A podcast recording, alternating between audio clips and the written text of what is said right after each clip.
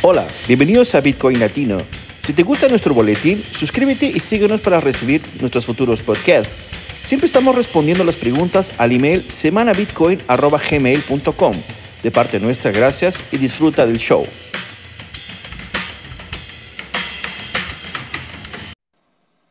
Hey, ¿qué dice, brother? ¿Cómo andan las cosas? Muy bien, todo tranquilo. Sí, me todo en tranquilo. Perfecto. Estamos bien. ¿Cómo van por allá? Sabes que estamos eh, aguardando. Este es, un, este es un mes crucial ¿no? para Brasil. Hay las elecciones de, de fin de fin de mes ahora. el- la segunda vuelta del partido de los el- la, la votación para presidente aquí en Brasil. Entonces la cosa está caliente, ¿no? Sí, ojalá gane pues eh, nuestro Bolsonaro. Y esperamos que Mi, si mi no, futuro em- depende de él. si no tendré que irme a vivir allá a California Town. Puta, aquí, aquí, cuando quieras, ¿eh? Ahí tenemos una Sí. casa de campo en Palm Springs, Voy a tener que irme, voy a tener que irme para quiero vivir, quiero conocer House Austin, ¿no? Y nuestro amigo Antonio también está presente. ¿Cómo estás, Antonio? Sí, Antonio. Hola, ¿qué tal estás? No sé si me escuchas bien. Sí, está todo Fernando. tranquilo. Está- Sí, sí, sí. Ah, vale, vale. hoy estamos bien. Pues nada, veo que estáis con jaleo por allá por Brasil, ¿no? Con está el ambiente movido. Sí, hoy estas, estas- estas semanas fueron muy, muy interesantes, ¿no? Porque tú sabes que la, la democracia tiene, tiene esos tres pilares, ¿no? La parte eh, del, en teoría, ¿no? O sea, lo que dicen ellos, es el ejecutivo, el judicial y el, y el, el legislativo, ¿no? Lo que sucede es que este, este judicial es algo que, así, yo creo que es algo que se puede inclusive ver en varias partes del mundo, ¿no? El, judicial está tomando con, está prácticamente administrando los, el, eh, las decisiones de, de- de lo que no, no concuerda, ¿no? Es una instancia que en teoría solo debería aparecer en últimas instancias, en cosas más, eh, de pronto, como árbitro final, ¿no? Pero aquí en Brasil, por el hecho de que prácticamente los últimos 30 años eh, fueron de izquierda, ¿no? Socialistas, todos los jueces, los altos jueces son eh, socialistas, ¿no? Todo, es todo lo contrario que sucede en Estados Unidos, que la mayoría de los, a los la Suprema Corte son republicanos, aquí podemos considerar que son socialistas 100%. Entonces, cualquier cosa que se hable contra el socialismo eh, está prohibido aquí en Brasil, no se puede hablar. No se puede hablar que el comunismo mató 11 millones, eh, 150 millones de personas. Eh, no se puede este, declarar públicamente, un periodista no puede hablar sobre esto, sobre todo en esta época de las elecciones. Y bueno, está terrible la cosa, ¿no? Es cosas que yo no imaginaría que suced- sucederían en, en 2022, ¿no? Esta parte, creo que con la, la, la, apertura ¿no? del de exceso que, que ya se dieron ellos mismos por causa del coronavirus y los, el autoritarismo que se, se, prácticamente les dio carta blanca, ¿no? Parece que les gustó y, y ahora lo están usando eh, a todo, ¿no? A todo lado. Y sobre esto también creo que hay algunas noticias muy buenas. Es, no sé si es que también Whisky va, va, a tener algunos cuadros ahí sobre economía, pero sé que China, por ejemplo, ya está en niveles, ¿no? Cada vez eh, más así radicales que no hay cómo justificar, ¿no? Es, eso porque el autoritarismo está realmente en todo lado y bueno, las cosas están así, ¿no? Una pena. Pero bueno, vamos para bola para frente. ¿sí? Bitcoin Fixes. Vamos para frente. sí, no, no tengo ninguna noticia de China, pero sí, las cosas están bien jodidas en, ya en China, siguen los lockdowns y siguen, eh, siguen eh, haciendo los testings uh, masivos y cerrando empresas y cerrando ciudades enteras con millones de personas adentro.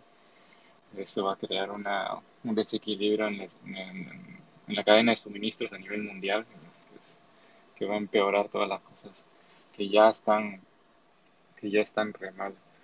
Eh, pero sí, hoy, hoy, que, hoy um, ya que vamos a grabar esta sala y todo, quería hablar un poco de, de lo que es eh, un poco de macro y lo que es el, el un poco de tr trading y technical analysis, análisis técnico, un poco de análisis técnico también de Bitcoin. No necesariamente meterme muy, en mucho detalle, pero así dar un, un, un coso, un, coso ya en general, en general. Eh, eh, quería empezar para decir que, bueno, tenemos, eh, yo no soy de crypto trading, uh, yo no soy un crypto trader, no, no, hago, no tengo criptos, no hago trading de criptos, ni siquiera hago trading de, de Bitcoin tampoco. CBDCs, CBDCs. hago trading de CBDCs. no, tampoco hago, tampoco hago trading de Bitcoin, uh, todo el Bitcoin que lo, lo, lo, lo solo, solo acumulo nada más, como, como una ballena. Pero sí lo que quisiera decir es que este año no he acumulado, eh, de todo el cash flow que he tenido este año, no, no, he, no he hecho DCA o he acumulado yo personalmente. Eh, he estado esperando al momento preciso. Um, y bueno, con eso, con ese caveat quería empezar diciendo, no, no soy ningún experto en TA. Eh, y bueno, para los que se nos están escuchando, también pueden buscarnos en Clubhouse los viernes más o menos a las, son las, a la una de la tarde, hora de Los Ángeles, eh, cuatro de la tarde, hora de Miami. Ah, pueden seguirnos a mí, a Fernando, a Antonio, a Jeremy, todos estamos ahí los viernes. Eh, y como dije, hoy vamos a hablar un poco de macro, TA, técnica análisis, y, y, luego voy a abrir la sala para que, que puedan uh, uh, dar sus opiniones y podemos eh, conversar sobre este y otros temas también que podemos conversar el día de hoy. Eh, empezando un poco con el, el, tema de macro, o sea, hemos visto que la inflación de Estados Unidos llegó, el, la semana pasada publicaron que estamos en 8.6 o algo así. Eh, las condiciones de, de, la inflación continúan malas y probablemente van a continuar así. Eh, los datos del Reino Unido salieron hoy a, 10% de inflación anual, que es un récord también eh, espeluznante. imagínate perder el 50% de tu poder adquisitivo en, en cinco años. Es, es en Latinoamérica ¿no? Sí, sí, pero estamos hablando de Reino Unido, que es uno de los países del G7, ¿no? Es, es, pensar en, en, ese término es, eh, eh, nunca había ocurrido y es así donde estamos a la crisis energética que se manifiesta mayormente en Europa, pero es una crisis energética global. Eh, las causas son, no voy a meter en las causas, pero es una crisis energética que se va a manifestar por eh, muchos, muchos años eh, debido a la mala inversión de, recursos y malas políticas en general de, de todas partes. Y, podemos hablar más de eso en, después. Y, y, ahorita lo que estamos viendo es la deuda, el problema con la deuda soberana de países. Eh, los países como Japón y el Reino Unido están, estamos viendo que, que su moneda se está evaluando a, a niveles de 50% al año. Es, es, es difícil de, de, creer ese tipo de cosas. Inclusive los bonos de Estados Unidos, que se, supuestamente son los risk-free assets, o sea, le dicen, los llaman, en el mundo de inversión le llaman riesgo libre, han caído más de 30%, 30-40% del día de hoy. Y, por ejemplo, en el, en el Nest que estoy pineándole, ahí, ahí puedes ver que, que el mercado de, de los bonos han, han, bajado 30 y ahorita ya están en 40% que han bajado. Y la forma en que funcionan los bonos son bajan de precio cuando el, la tasa de interés sube, o sea, se mueve en, dirección, en la dirección opuesta.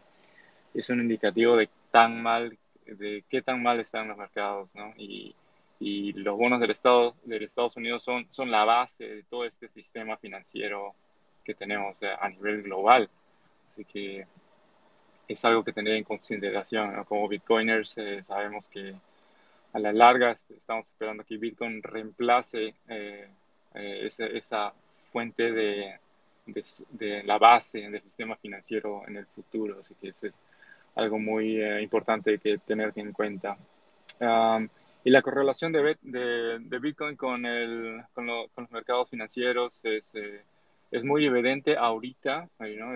Sigue Bitcoin, el precio de Bitcoin sigue muy de cerca lo que es el, el, Nasdaq, que es considerado aún como en esta etapa temprana de adopción, es considerado un, un, activo de riesgo. Uh, y es por eso que, que sus altos y bajos van en muy, muy, muy, tienen mucha conexión como con otros ah, activos de, alto riesgo. sí, sí. Pero si es que realmente conoces eh, los fundamentos de Bitcoin, sabes que eso no es, no es realmente como debería, debería moverse. Ah, y eso es todo con, ah, con, lo que es macro, pero quería poner un, un, poco de técnica análisis antes de, de abrir la sala porque en los últimos meses hemos visto que, que, Bitcoin se ha movido, en los últimos cinco meses, Bitcoin se ha movido, se ha, se ha movido en este canal de, de qué sé yo, 18 mil dólares a 21 mil dólares. Eh, y, y, y, esta, y cada vez ha estado, ha hecho nuevos altos bajos que se llama, eh, forma, haciendo una formación que se llama uh, triángulo descendente en, términos técnicos, lo que quiere decir que en las próximas semanas, tal vez en las próximas dos o, algunas cuatro semanas tal vez, va a ser un breakout. Y este breakout puede ser para arriba o para abajo, eso sí, no sé. Eh, pero definitivamente vamos a salir de este, de este rango ah, aburrido que hemos estado en los últimos meses.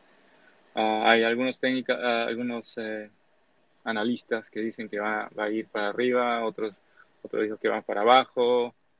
Ah, los que yo sigo, que, realmente confío, dicen que se va a ir para abajo, pero, pero quién sabe, yo, yo no pondría mis manos al fuego para, decir que si se va para arriba para abajo. Y, ahora he puesto otra, otra, otro gráfico que dice, que, que, lo compara con el 2008, cuando Bitcoin también estaba en este, que había caído 70%, de sus altos históricos. Y antes, justo antes de empezar el nuevo bull market, Bitcoin cayó otro 50% de ahí. Y lo compara con lo que estamos ahorita también, que actualmente Bitcoin ha caído 70% de donde estamos, de sus, marcos, de sus máximos históricos. Y probablemente eh, eh, hay una posibilidad de que caiga otro 50% más de donde estamos que nos pondría más o menos en 10 mil, 12 mil dólares, que está justamente al support. Y de ahí sería ya el comienzo del nuevo bull market, que también es probable, pero no, sé, no sé cuánto, cuánto podamos ver. Eh, y eso es, eso es más o menos mi, mi idea del día de hoy, no es eh, decir, decir a dónde se va Bitcoin, si es que se va para arriba o para abajo, es más el punto de que vamos a, vamos a hacer un movimiento pronto, en, las próximas semanas. Y, y nada, que uh, tienes que arreglar tus cuentas para que, solamente para darnos cuenta, para arreglar si, si tienes que hacer algún movimiento ahí, qué sé yo.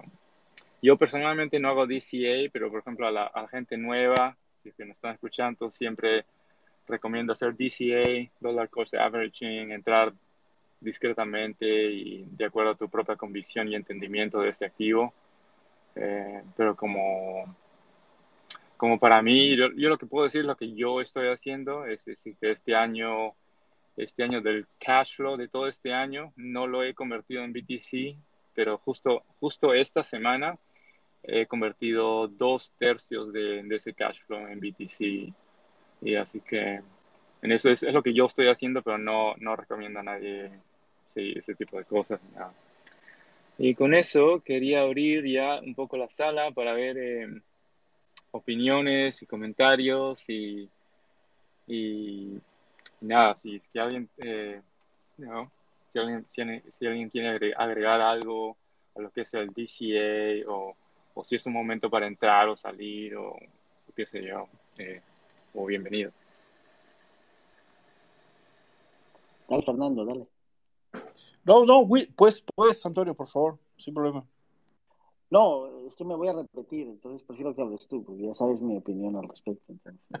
sí, claro. No, pero es interesante, ¿no? Es muy interesante cómo, eh, hay una relación directa entre la economía, eh, obviamente, aún Bitcoin está eh, sujeto, ¿no? A, las alteraciones que puedan suceder, ¿no? Bien, dicho en el sentido que cuando hablamos de, cómo están las economías, si fuera por, por ejemplo, ¿no? el hecho de que tengamos a las economías versus Bitcoin de forma directa, eh, como ya lo tenemos, pero sin que las economías estén imprimiendo tanto como lo hacen hoy día, ¿no? ¿Cuál será el precio del Bitcoin. Eh, hoy día se ve que la gente está con inflación, ¿no? La semana pasada vimos esa noticia de que cuando la gente está dentro de la inflación, no piensa en Bitcoin porque tiene que pagarse las cuentas, tiene que pagarse las cosas, ¿no? Y termina siendo como una, una cosa que, mira, sabes que Bitcoin no es prioridad para mí, entonces voy a, no voy a pensar en esto, ¿no? Eh, entonces, ¿a quién le interesa Bitcoin? A la gente que tal vez le sobra dinero, no sé es una cosa muy interesante lo que, lo que va a suceder. Yo realmente, eh, no es la primera vez que escucho que, que Bitcoin puede venir a, los 12.000, ¿no? Ya unas semanas, atrás también escuché unas teorías que hablan sobre esto, justamente porque eh, es una forma de como que ver a la gente, que, porque sí, sabemos que hay gente que entró en Bitcoin con diferentes motivos, ¿no? el año pasado, eh, sobre todo los últimos bull rounds, ¿no? Que, que, que trajeron gente que, que, tal vez estaba medio indecisa de saber qué es lo que iba a hacer con su dinero. ¿No? Eh, y bueno, es, natural que esta gente se, se, sienta de alguna forma, si lo ves así, ¿no? Para una persona que quería duplicar su dinero como, como se hizo el año pasado, se ve que no, no, no está funcionando, bueno, va, va, a comprarse una cerveza y, y va, a olvidarse de Bitcoin. Y bueno, no hay ningún problema, o sea, la gente va a hacer lo que quiera, al fin de cuentas es su dinero. Eh, estos últimos lateralizaciones del precio hace, ha hecho, creo que justamente que la gente que esté interesada en Bitcoin continúe interesada, aprendiendo, etcétera, ¿no? El precio ha estado muy estable para esto, ¿no? Y la gente que de hecho no tiene ningún interés, que no cree que no, no, es, no, es, no es interesante, que no, no vale la pena, eh, bueno, ha ido para otras cosas, ¿no? Eh, ahora, la cosa es lo siguiente, tenemos ahora una crisis, ¿no? Muy parecida a la crisis que, que pasamos en 2008, inclusive yo tuiteé ahí una, no sé si consigo colocarla aquí también, muy semejante a la situación de las casas, ¿no? Eh, de las hipotecas y todo, todo, lo, todo lo que sucedió en 2008. Y, bueno, eh, vamos a ver el comportamiento probablemente muy parecido, ¿no? Los, los, los, países imprimiendo dinero para ayudar a, los, a las grandes eh, corporaciones, ¿no? Los bancos, etcétera, ¿no? Y haciendo que todo el mundo esté más endeudado y se suban eh, los números cada vez más, ¿no? Se permitan que se suban estos, estas deudas al infinito y bueno, y al fin de cuentas, ¿no? Es lo que ellos saben hacer. Eh, yo creo que es, es, algo que nadie esperaba, ¿no? Porque al fin de cuentas, Bitcoin como es nuevo, nunca sucedió nada, es difícil realmente saber qué es lo que va a pasar con él en el sentido de eh, subir o bajar, ¿no? Lo que sí tenemos que dejar claro es que los, como dice nuestro amigo Juan, los, pues, los fundamentos de Bitcoin continúan, continúan eh, grabando bloques cada 10 minutos, ¿no? Aunque a veces se atrasa, a veces se adelanta, no sé, pero eh, el consenso entre la gente que está dentro de Bitcoin por lo menos eh, está estable y eso es lo que de pronto nos deja tranquilos, nos deben dejar tranquilos, ¿no? Es, es el pulso de Bitcoin, digámoslo así, ¿no? Como si fuera un cuerpo, que son estos bloques a cada 10 minutos, eh, están siendo confirmados y eso es lo que de pronto nos interesa a nosotros, ¿no? Eh, el precio es, interesante porque al fin de cuentas la gente que piensa en Bitcoin en primera instancia no lo va a hacer a través de si es que va a ganar dinero con esto, ¿no? No es muy posible ver esta, esta secuencia de lógica cuando uno, uno empieza a hablar de Bitcoin con alguien, ¿no? Pero bueno, justamente lo importante es aprovechar que ahora está estable hace tiempo en ese precio para que la gente lo conozca, ¿no? Sea accesible, ¿no? imagínate un Bitcoin a, a, a 100 mil, ¿no? O sea, ¿cuán accesible sería, ¿no? bueno, tal vez la gente, esta publicidad le venga muy bien a Bitcoin, pero será tal vez un poco inalcanzable para muchas personas, como tal vez hoy día, pero es que yo lo, veo, lo quiero ver de la forma positiva, pero no necesariamente es la única visión, ¿no?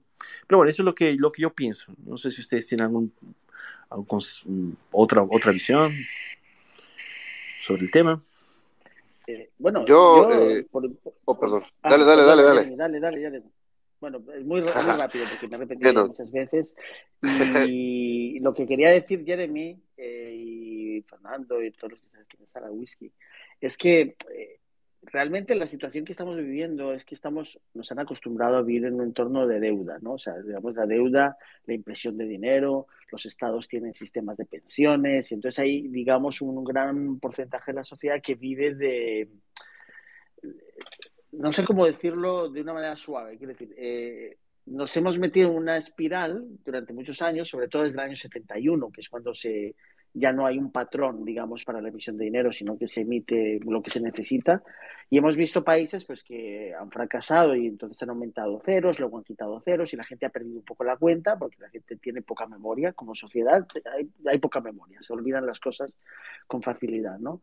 Estados Unidos sigue siendo el referente porque pues, tiene, siempre ha tenido esa buena imagen ¿no? y entonces de momento sigue estando ahí, luego Europa en el año 2002 saca el euro, con lo cual más o menos las cosas se han ofuscado un poco y no se sabe muy bien lo que pasa, pero en el fondo los países emiten dinero para poder pagar pues pensiones, servicios sociales, como hemos dicho muchas veces aquí hay temas de, impuestos, con los impuestos intentan ajustar. Vamos a imaginarnos que el sistema es justo y honesto y que no engañan con los números, que eso sería mucho, mucho suponer, pero vamos a pensar que lo hacen bien.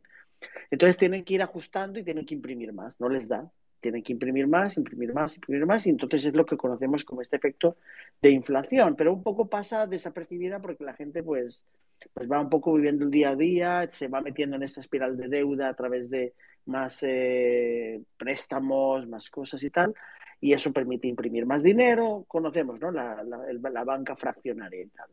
Entonces Bitcoin actúa de una manera completamente distinta, ¿no? Trae un modelo que, que no está basado en la deuda, está basado en la, emisión conocida, con una inflación programada y decreciente hasta el año 2140, etcétera. Es un, concepto muy nuevo.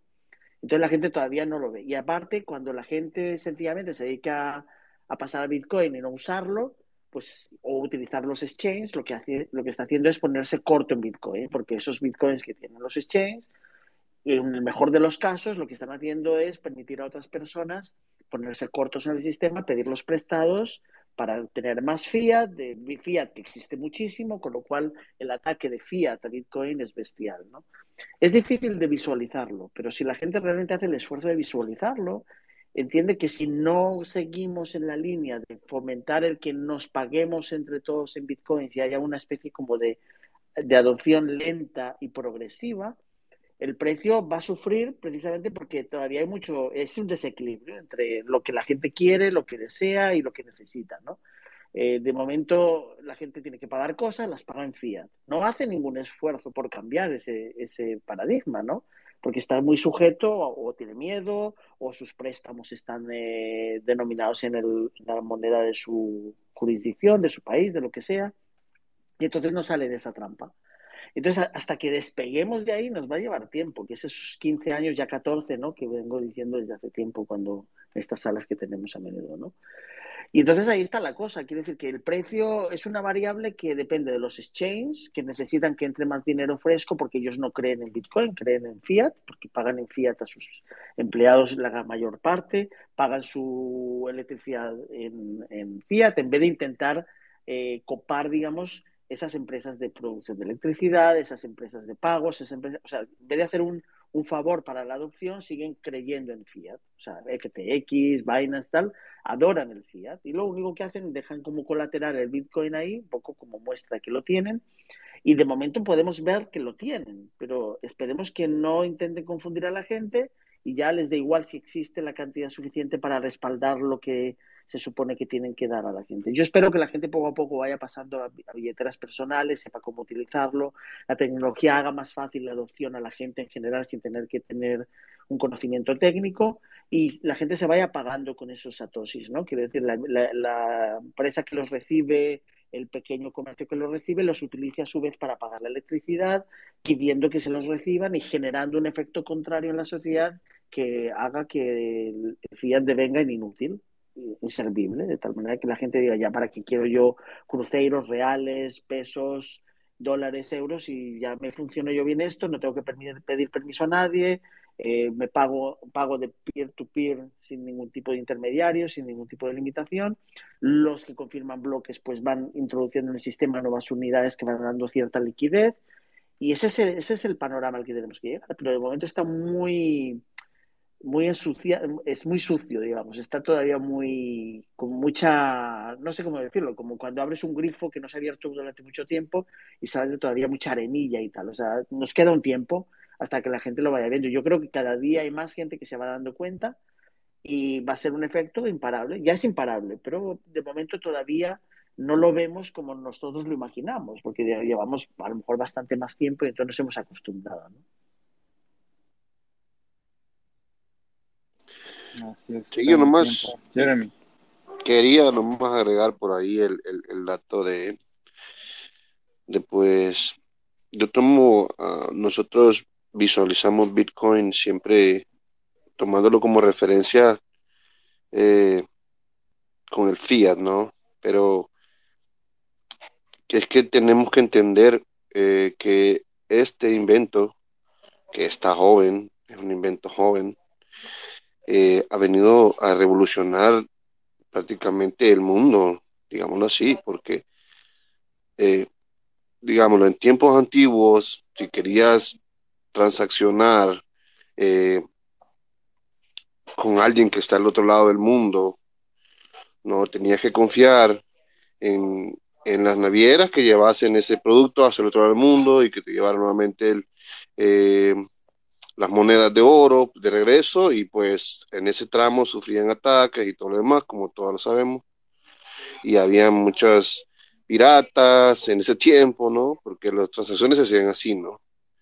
y, siempre había que confiar en una tercera persona, ¿no? Pero cuando encontramos que se ha encontrado la forma en, poder transaccionar, es decir, yo sin confiar en una tercera persona, tengo mi, mi, valor y lo transfiero hacia otra persona sin que un tercero tome su tajada, sin que un tercero aproveche el hecho de que yo tengo que vender un producto o que yo tengo que vender un servicio y la otra persona está interesada en comprármelo, eh, es, un, eh, es, este el, el, invento al cual me refiero, ¿no? La innovación, ¿no? Estamos atados todavía durante 80 años al último invento que se, que se modificó el dinero, el que se hacían, se hizo plástico, ¿no? Las tarjetas de crédito, pero eso fue hace 80 años que empezamos a usar eso, de ahí para adelante eh, no se han modificado mucho las transacciones y siempre hay un tercero que toma una tajadita de esto, ¿no? Y muchas veces es bastante grande, pero es muy importante lo que dijo eh, los compañeros anteriormente. Eh, por ejemplo, ayer yo tengo, yo vivo en El Salvador y por lo cual hay muchos establecimientos, como por ejemplo gasolineras. yo ya tenía que poner combustible, y lo que trato de hacer es que como tengo clientes que me pagan en Bitcoin, trato de, de, de, poder mover ¿no? este Bitcoin en un tiempo, no solamente acumularlo, tengo siempre, sí, sí, sí, no tengo la posibilidad de acumular mucho porque soy una persona común y corriente, como dijo Fernando, ¿no? Eh, no me quede lujo para poder acumular el montón, pero si voy a ahorrar algo, pues yo lo voy a, lo voy a ahorrar en algo que nadie me lo puede tocar, nadie me lo puede embargar, no voy a ni ningún eh, gobierno ni ninguna entidad uh, a, quitármelo, ¿no? Entonces yo tomo la decisión eh, de decir, ok, en esta gasolinera, por ejemplo, em, pasé por una gasolinera y le dije yo, mire, quiero poner combustible, puedo pagar con Bitcoin. Y me dijo, no, no, no, no se puede acá. Ok, gracias, le dije. Voy a ir entonces a otra que no, que me reciba mi pago en Bitcoin. Y se me quedó viendo el señor, y, eso es muy importante, ¿no? Hacerle ver a la persona del comercio, tal vez la persona que me estaba atendiendo era el dueño, pero él se le va, le va, le va a decir al dueño, mire, vino un cliente y me dijo que quería poner gas y no teníamos la máquina, mándela, mándela a traer o, o un teléfono, no sé, el sistema, introduzcamos esto aquí, ¿no? Me fui para otra gasolinera y iba con una tercera persona, que no era mi esposa, sino que una tercera persona, y me dijo, ¿por qué no pusiste gas? Porque no aceptan Bitcoin. ¿Y qué con eso? Porque no lo pagas en efectivo. Y, pero digo, no, lo que estamos haciendo es que esto crezca y entre más personas lo estemos usando, entre más personas tenemos el valor este mismo, esto sigue creciendo, ¿no? Y, es la, y, va a ser imparable, como lo dijo Antonio. Pero nosotros tenemos la decisión como consumidores de poder hacer este también este requerimiento. En otros países no sé cómo será, pero yo, yo, yo entiendo de que tomando en cuenta todos estos comercios que están empezando a, a, innovar y a tomar estos pagamentos, pues, ¿por qué no preferirlo siempre, ¿no? Y hacer los comentarios entre nosotros mismos, hey, vamos allá porque ahí aceptan Bitcoin. Eh, no, y, decir en otro café, si vas a otro café, por ejemplo, fíjate que en otro lado aceptan Bitcoin, porque ustedes no aceptan? Entonces, siempre ir donde ir para compartir no solamente tu, experiencia, sino que crear esa inquietud en la gente, ¿no? que digan, hey, y aquí está pasando algo, ¿no? Que en verdad se sienta. Y es muy importante el principio. Eh, yo entré, digamos, conocí en esto eh, el año pasado, antes de la adopción aquí en el país. Eh, no sé si, ¿cómo decirlo? Si um, ya ahora que lo he entendido, puedo decir que, que no, me, no me es gravamen decir así, pero yo entré cuando estaba en 60, algo así, cuando fue el cuando fue el pico alto del año pasado, en noviembre creo, en octubre, quiero ver, por ahí fue que entré yo, en agosto, algo así. Eh, y dije yo, cuando, cuando fue el primer bajón, me afligí, sí, me afligí, pues, pero porque no entendía. Lo importante es al principio entender y eso me llamó la atención y decir, estudiarlo, entenderlo, cómo funciona, y ya cuando lo vas entendiendo, cómo lo vas comprendiendo, te das cuenta que no simplemente eh, lo tienes que como referencia por el precio, sino el valor en sí, el valor efímero que tiene Bitcoin, ¿no? El valor, el valor, eh, el cual no se lo va a quitar ni, ni que suba ni que baje el precio. Es el verdadero valor de, de, Bitcoin, ¿no? Más allá del precio, que lo hemos dicho muchas veces, pero no se cansa uno de decirlo más allá del precio, el valor de Bitcoin va mucho más allá de su precio, ¿no? Bien dicho, Jeremy. Juan, ¿estás ahí? Juan, ¿te quieres Hola. Me dijeron, ¿me llamaron? Estoy escuchando Dale, Juan. atentamente. Dale, Juan. No, no, pensé que me había llamado, no sé si Wiki preguntó algo. Sí, solamente quería saber si tenías alguna opinión, algo que añadir. Ah, perfecto, perdón, perdón, perdón. Estoy trabajando acá mientras lo escucho y me, me distraje. Eh, no, a ver, básicamente yo de, entiendo que de- gráficamente Bitcoin muestra sí que hay una gran chance eh, de tener más caída en, en cuestión de precio. Eh, yo como, como lo dije en, en Clubhouse el otro día, eh, dudo, eh, estoy esperando el momento en el que Bitcoin realmente se separe de los demás mercados. Me, refiero a, a que deje de ser considerado por los grandes capitales como un activo 100% especulativo y las personas empiecen realmente a protegerse en Bitcoin.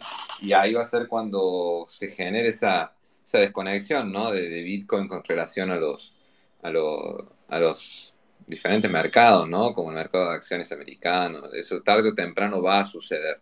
Eh, la verdad, eh, en cuestión de precios, sí, eh, lógicamente que estoy hablando con, con cierto bias de confirmación porque no es lo que quiero que siga, que siga cayendo para generar más pánico, ni ese food que no, que no sirve de nada muchas veces, pero, pero yo, du- yo dudo mucho que, Bitcoin vuelva a los 10 mil dólares. Realmente me, me cuesta mucho creerlo, pero como siempre decimos, eh, nadie sabe qué va a pasar y el que te diga lo que va a pasar te está mintiendo porque es eh, simplemente imposible, porque el mercado está hecho de, personas y, y nadie tiene como saber cuál es el, futuro de Bitcoin. Realmente espero, yo quiero comprar Bitcoin cada vez más caro, eh, al contrario de que muchos dicen, no, quiero que baje para comprar más, eso es, es inútil y es mentira porque lo he visto en carne propia que dice, no, cuando baje voy a comprar más. No, pero cuando baja dice, no, no, pero ahora tengo miedo, voy a, voy a esperar que baje más o que empiece a subir. Y acaban que nunca terminan comprando esas personas.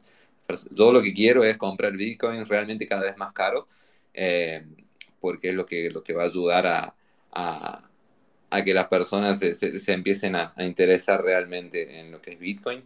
Y me gustaría muchísimo que Bitcoin subi- eh, empiece a subir eh, en este periodo de crisis porque le, le va a empezar a demostrar cuáles son los verdaderos fundamentos de, de Bitcoin, que Bitcoin realmente fue inventado para este tipo de, crisis. Eh, no existe mirando eh, en una, en una visión macro, no hay ningún motivo para que nada suba, porque el mundo está impulsionando básicamente, este- está un caos.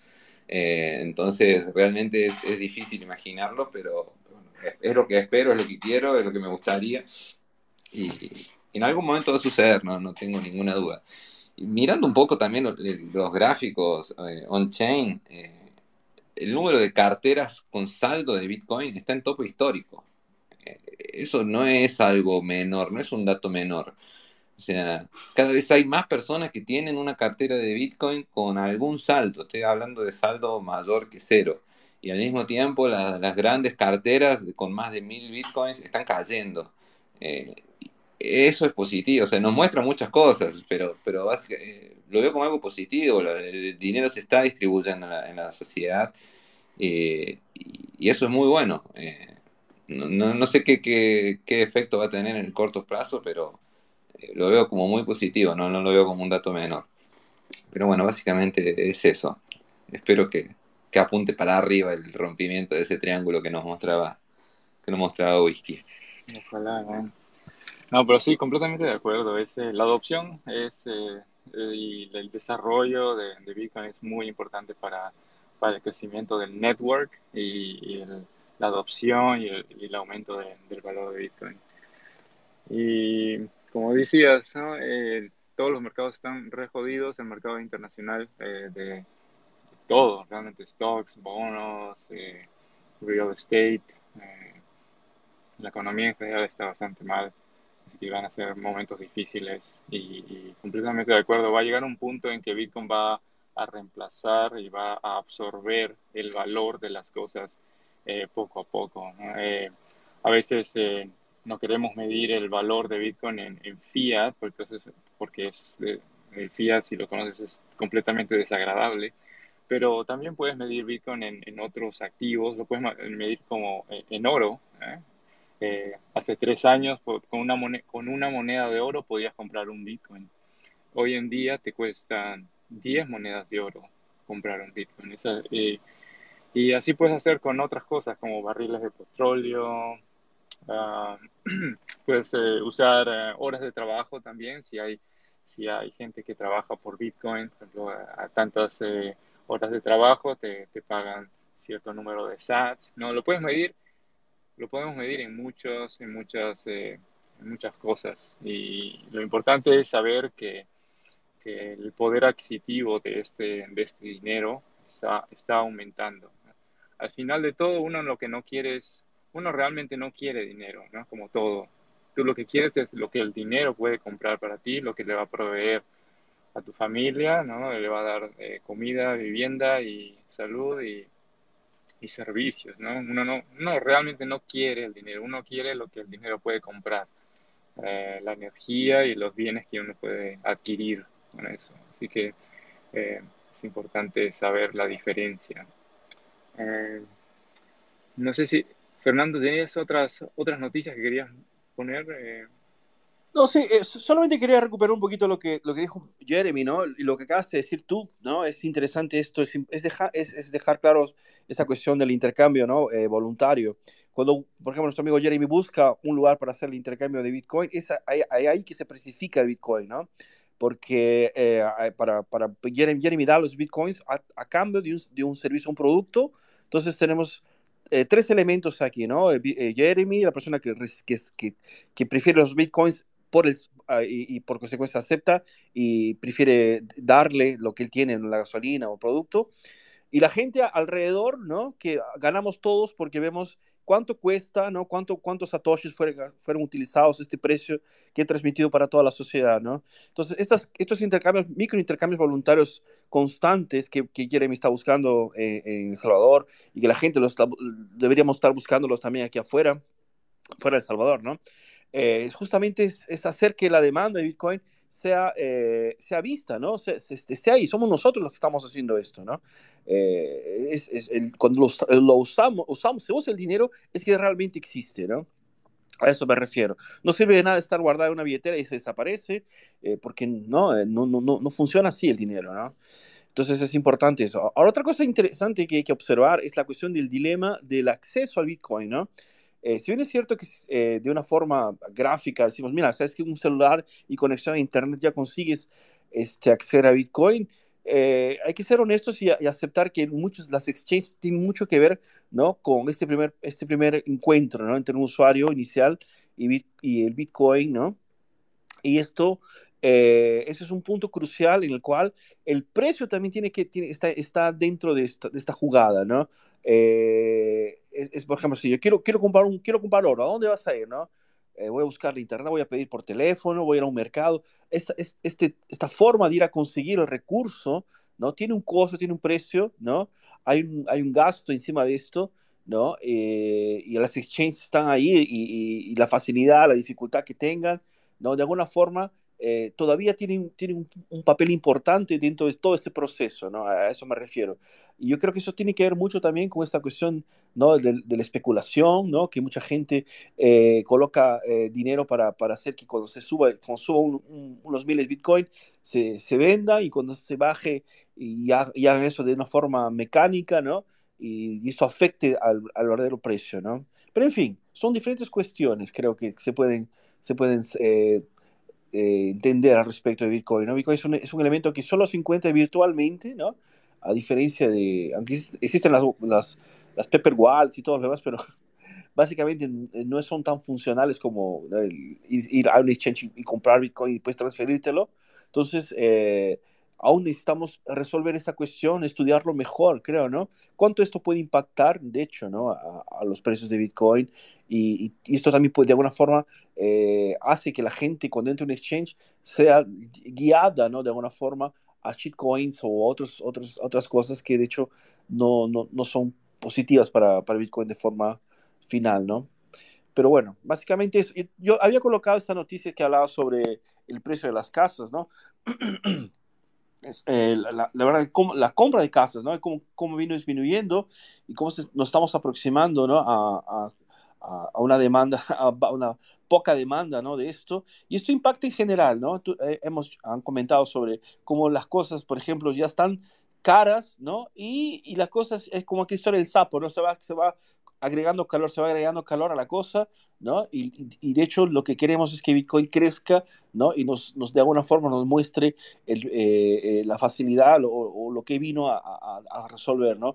Yo continúo siendo optimista con Bitcoin, ¿no? Yo eh, concuerdo 100% con lo que ha dicho Juan en la cuestión del precio, porque un buen precio de Bitcoin va a mostrar, ¿no? Primero va, va a generar que eh, existe una una, provoque a empresarios, provoque a la gente que quiere ganar dinero, ¿no? A invertir en desarrollo de, de, de, soluciones sobre, sobre Bitcoin, ¿no? Y, y lo es, y sea, sea, ¿no? Digamos así, se mejoren, ¿no? Todas las, las exchanges, el sistema en general, ¿no? Eh, las billeteras y todo esto. Eh, porque sabemos que es una, un gran diferencial entre el fiat y Bitcoin y, y, de hecho, de verdad, Bitcoin, cualquier cosa en realidad, ¿no? tiene protección, eh, busca las, las, la libertad, busca la seguridad, busca ayudarte, ¿no? A protegerte tu propiedad privada, pero eh, además de esto necesitamos también, ¿no? Dar incentivos monetarios, ¿no?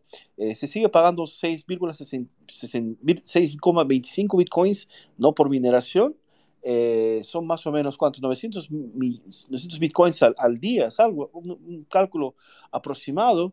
Eh, son casi que 120 millones, algo próximo a eso, de, de dólares se gastan, ¿no? Se, se, utiliza para la minería a nivel global, ¿no? Y eso es algo que entra, ¿no? Al mercado y tiene que ser recuperado. Alguien tiene que pagarlo para que continúe el, el proceso, ¿no? O sea, no podemos tampoco decir que Bitcoin está muriendo o va a morir, ¿no? O sea, nada de esto. O sea, vemos que es una operación gigante, es una super compañía distribuida en todo el mundo que está funcionando muy bien, ¿no? Eh, y continúa funcionando, el hash continúa yendo muy bien, el número de usuarios continúa yendo muy bien, ¿no? Eh, lo que pasa es que tenemos eh, elementos externos a Bitcoin que de alguna forma siguen eh, eh, haciendo parte, ¿no? Siguen uh, dejando que, que, Bitcoin a veces no, no, crezca lo suficiente, ¿no? No sé. Esa es la, la, visión que tengo. Puedo estar equivocado, probablemente, no sé, pero vengo... Ah, de, veo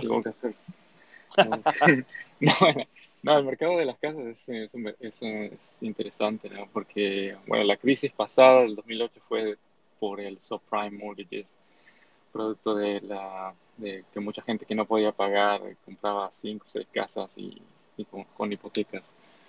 Pero este, y, en el 2001 fue la, burbuja de, los techs, de los stocks de, de, tecnología, pero hoy en día es, eh, esta crisis está, eh, se cree que es más o menos por el, lo que le llaman el sovereign debt crisis, que es una deuda de los, de los países, especialmente los países de, del primer mundo que han, han impreso dinero como si fueran como si fuera gasolina y han, han, puesto, han prendido fuego a toda la economía mundial, eh, especialmente Estados Unidos, que, que, ha impreso tanto dinero y tanta deuda que es, impagable eh, e inclusive tienen que imprimir más para pagar los intereses en la deuda que ya tiene.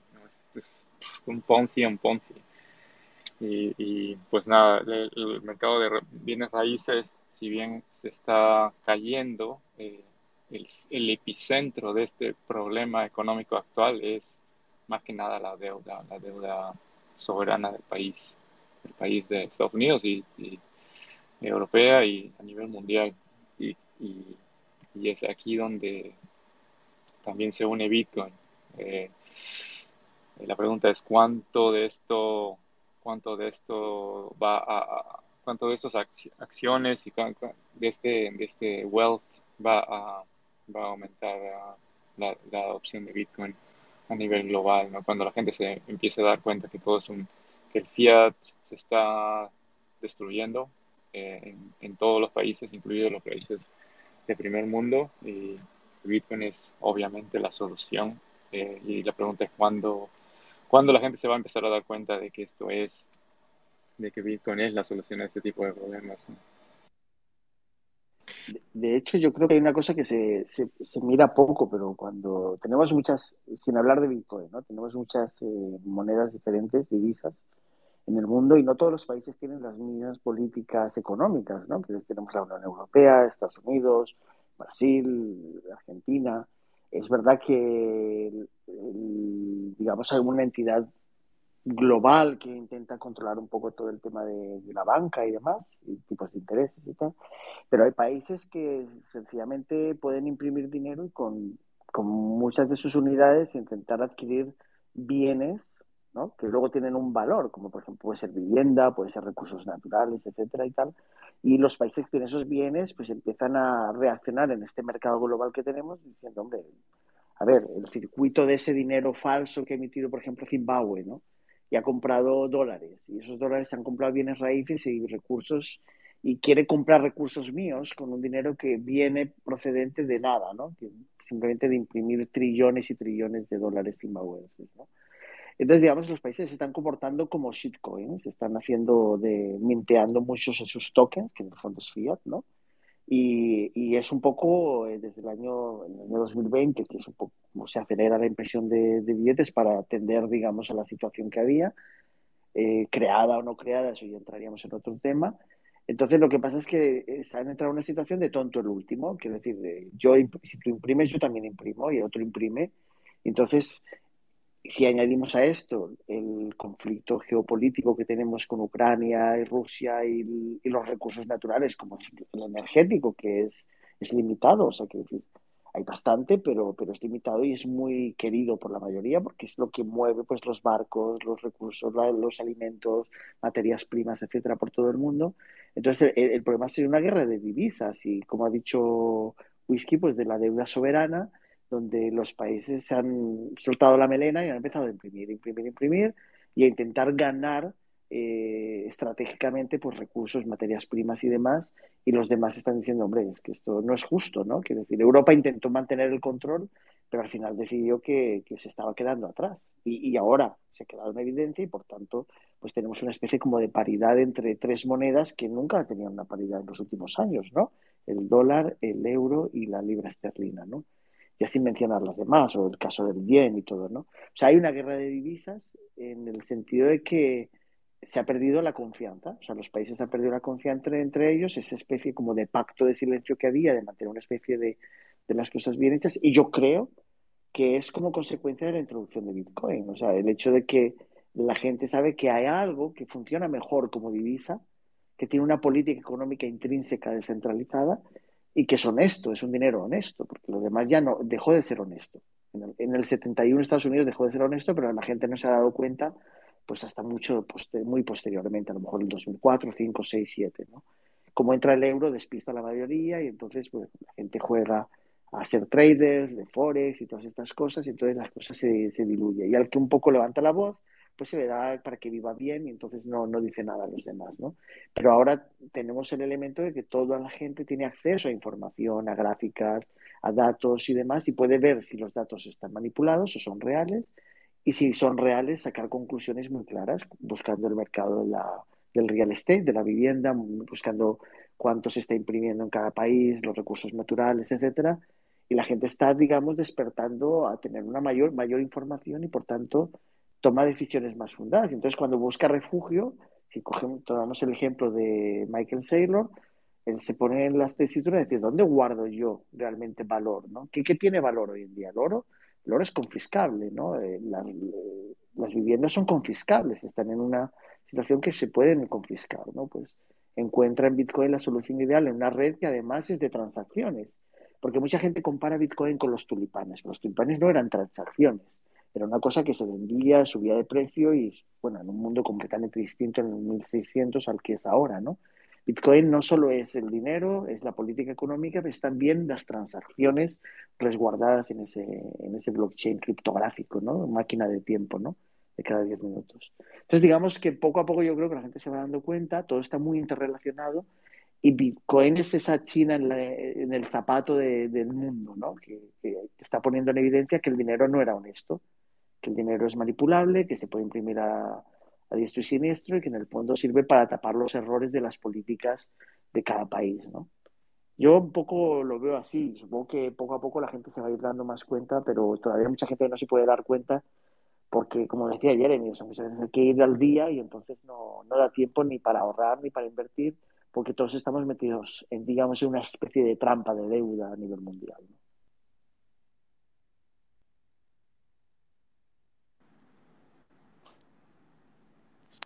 Perfecto, Antonio.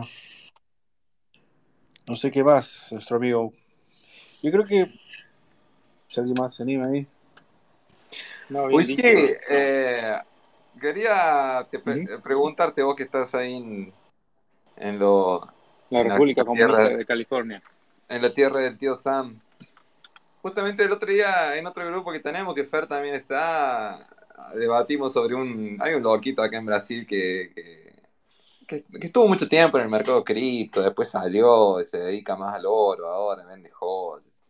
Y él hizo un, eh, postó en Twitter, eh, un, hizo un Twitter diciendo, como pidiendo para la gente se preparar para unos una tasa de interés en Estados Unidos del 10%. ¿Vos lo crees posible eso? Bueno, ya está porque, Qué sé yo, a mí podría, a mí, si me hubieras preguntado el año pasado, eh, te podría decir absolutamente que no. El año pasado, cuando estábamos a. La inflación en Estados Unidos estaba a 2%, los intereses estaban a 3, 4%, si me hubieras dicho la, que, la tasa de interés va a llegar a 10% del año pasado, te hubiera dicho que no, que te hubiera dicho que la, República, el país está tan endeudado que una deuda de ese calibre es muy costosa para el Fed y para la Reserva Federal para, para pagarla, porque está demasiado alto. Y solamente en intereses estarían, estamos hablando de billones de dólares al, mes que todos los meses tienen que, que estar pagando. Y si me hubiese, si me hubiese, el año pasado si me hubieses dicho que, que, los intereses en, en, las casas está, de, los, de las hipotecas están a 7%, el, el, que es el promedio nacional de las casas las hipotecas, también te hubiera dicho, no, imposible, no, imposible. Pero, y, eh, a, este punto creo que inclusive muchos macroeconomistas no creían que íbamos a llegar a este, a este punto de los intereses del Estado que están a, ahorita están a 4, 4, 4%, 4.1% el de, el de 10 años. Nadie realmente creía que podíamos llegar tan alto. Así que una tasa de interés de 10% podría, en teoría, llegar tal vez por un periodo de, tiempo muy pequeño, tal vez por alguna crisis eh, de, del dinero o, de que nadie quiera, quiera comprar los bonos de Estados Unidos, es muy, muy posible.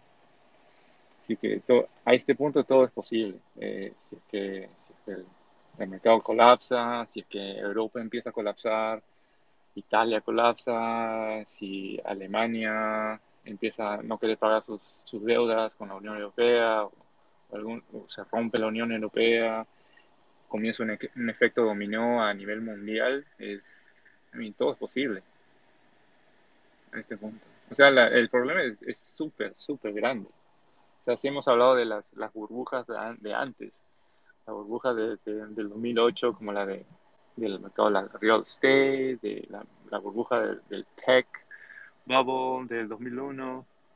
Esta burbuja es de, a nivel de países, es a nivel de, del fiat. Es, es un problema es, es, un problema bastante grande. Eh, y, la solución es, em, yo creo que está en los países BRIC, en los países que, que realmente producen cosas, los que producen eh, productos, eh, producen materias primas, cosas reales. Barriles de petróleo, energía. Aquí en Estados Unidos no producimos nada. es absolutamente puros números en una computadora.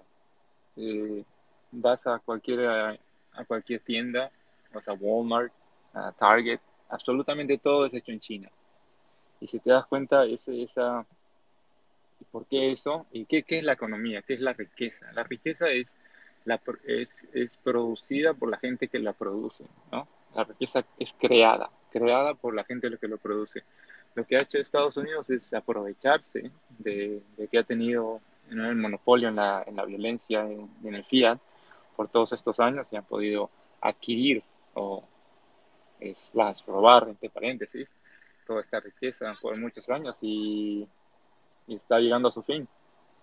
Y es, es, es eh, es triste para los que para los que nos damos cuenta de lo que está pasando, pero al, mismo tiempo Bitcoin nos da la esperanza. Este, por eso los Bitcoiners somos una, yo creo que somos una, una, una clase optimista y que vemos un futuro, un futuro mejor para las siguientes generaciones, basado en dinero real, en cosas reales, basado en, uh, en la producción de bienes y servicios para otros. ¿no?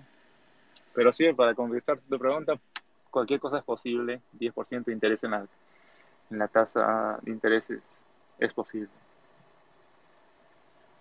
Mira, no, yo, realmente lo veo muy difícil, muy eh, imposible. Yo no creo que dejarían, porque lo que va a ser la quebradera, no queda una empresa en pie básicamente en Estados Unidos, eh, con una tasa de interés. la cantidad de, de, empresas fantasma que hay hoy en día, me parece que no quedaría una viva no sé si dejarían llegar a ese punto, pero en fin, es como decís vos, no me sorprendería nada, ¿no? Cualquier cosa puede ser posible. Nos queda, nos queda esperar. Cualquier cosa es posible. Y, y, ya sabes, la, la, solución del gobierno es siempre la misma, ¿no? Es súper, súper predecible, que es la prender la máquina a todo volumen. Eh, sí, es que esa es mi apuesta, esa es mi apuesta. Me parece que en cualquier momento la, la fiesta de la impresora empieza de nuevo. No, no, no, lo veo que lo puedan... Porque el, gobierno no sabe hacer otra cosa, básicamente es eso. Eh, me parece que van a, lo van a seguir estirando infinitamente hasta que realmente la cosa colapse y va a colapsar eh, de, de, la peor manera, lógicamente. No, no, no, sé si va a ser esta vez. realmente estoy empezando a dudar la, única solución que el gobierno puede hacer, de hecho, es eh, cortar, ¿no? Cortar gastos, ¿no? Y sabemos que no es, no es, no es, nunca sucedió, difícilmente no, sucede. No hay cómo, ¿no? Es difícil. ¿Me están escuchando, chicos? ¿Bien? Sí, sí, sí, sí. perdón, perdón, Dale, dale. Ah, no, ok. No, decía que es, que es el, el, difícilmente venga a cortar alguna cosa, Estados Unidos sobre todo.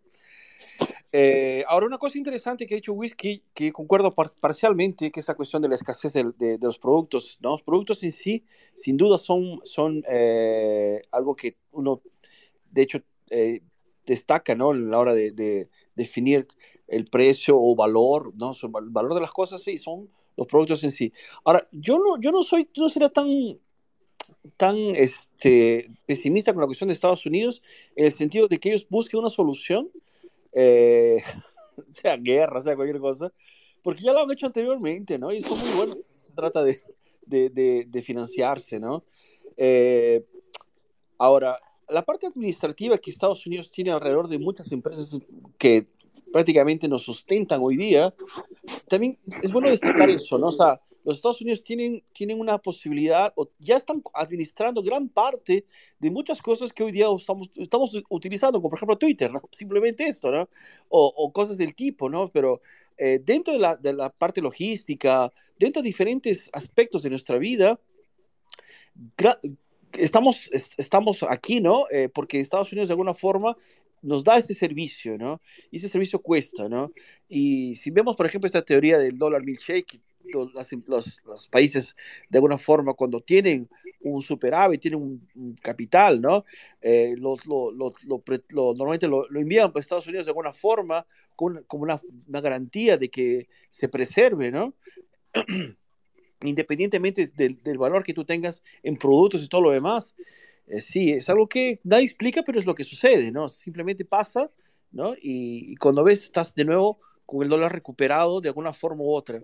Eh, yo creo que es, es interesante que, que, el dólar se, sea eh, puesto a prueba también, ¿no? Al fin de cuentas, todo tiene un, un ciclo, ¿no? Y yo creo que hoy día, hoy día podemos ya ver, ¿no? Eh, una, una, mezcla entre Bitcoin y, y dólar que se puede ya, se puede estar prácticamente observando, sí, cuando se habla de, por ejemplo, preservar dinero, ¿no? Como alternativa, cada vez más y más en el vocabulario de las personas en el día a día, ¿no? Va, va a ser interesante ver esto los próximos años, pero creo que son momentos interesantes ahora de observar qué es lo que va a pasar, ¿no? Yo creo que la gente tiene acceso a, información, como lo ha dicho nuestro amigo Antonio, ¿no? Y está bueno para que todo el mundo sepa de que Bitcoin está ahí y bueno, vamos a ver qué es lo que pasa, ¿no? Y mientras el, el, dólar siga comprando el petróleo, la fuente de energía, digamos que seguimos utilizando por autonomía, pues tiene valor, ¿sabes? Quiere decir que al final muchos países tienen que obtener dólares para poder comprar petróleo, ¿no? Aunque ahora Rusia, China están jugando un poco a pagarse entre ellos con sus propias monedas, ¿no? Pero, pero sigue teniendo, digamos, esa relevancia en el, en el, en el ámbito de la compra de, del recurso por antonomasia, que es el petróleo, ¿no?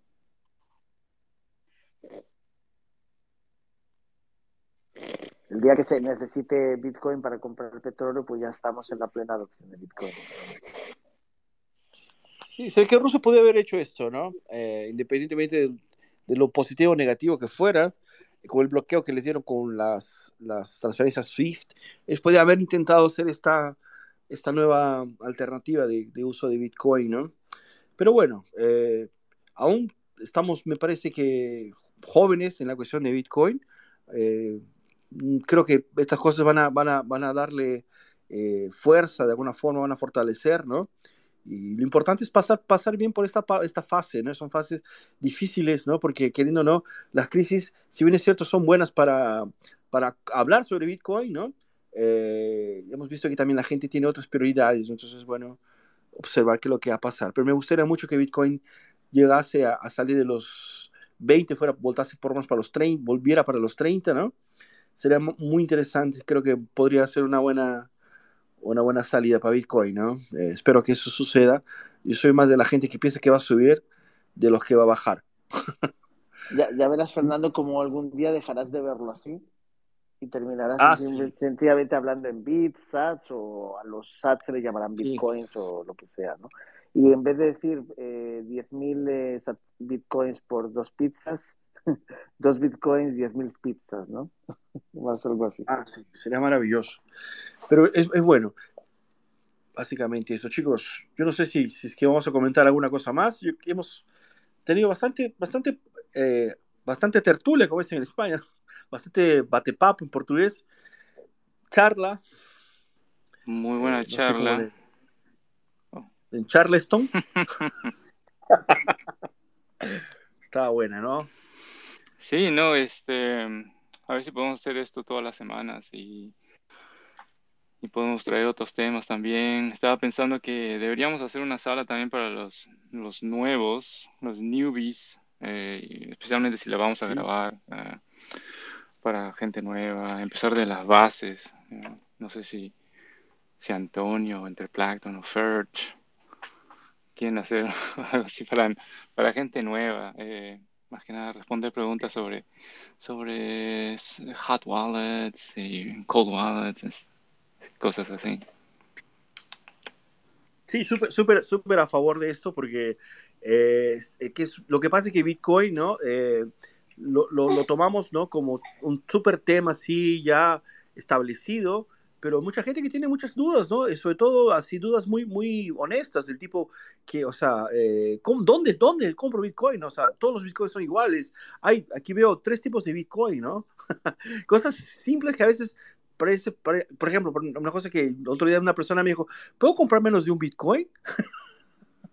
claro que sí, o sea, pero a veces es que parece tan obvio para nosotros, pero sin duda hay mucha gente que tiene todavía dudas, o sea, quería comprar 100 dólares solamente Bitcoin, ¿no?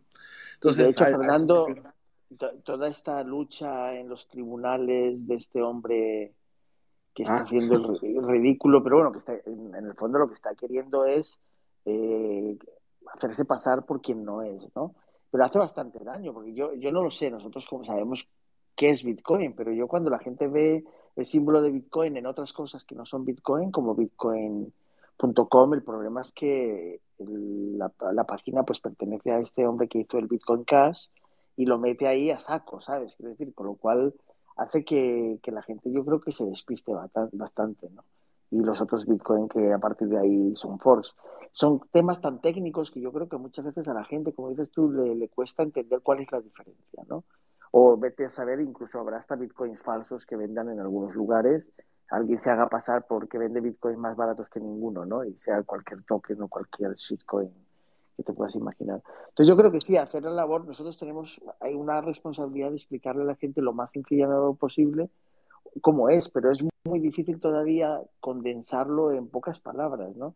No sé si os pasa a vosotros, pero a mí cuando alguien me pregunta, pero a la vez juzga, me toca como quedarme en silencio unos cuantos segundos y muchas veces prefiero no entrar, porque digo, me, va a quitar mucho tiempo, ¿no? Entonces, pues casi prefiero remitirlo a las cosas ya grabadas y decirle, mira, búscate, escúchate todos estos podcasts, eh, ponte al día y dentro de unos meses vienes y me preguntas las dudas que tengas si es que todavía tienes interés, ¿no?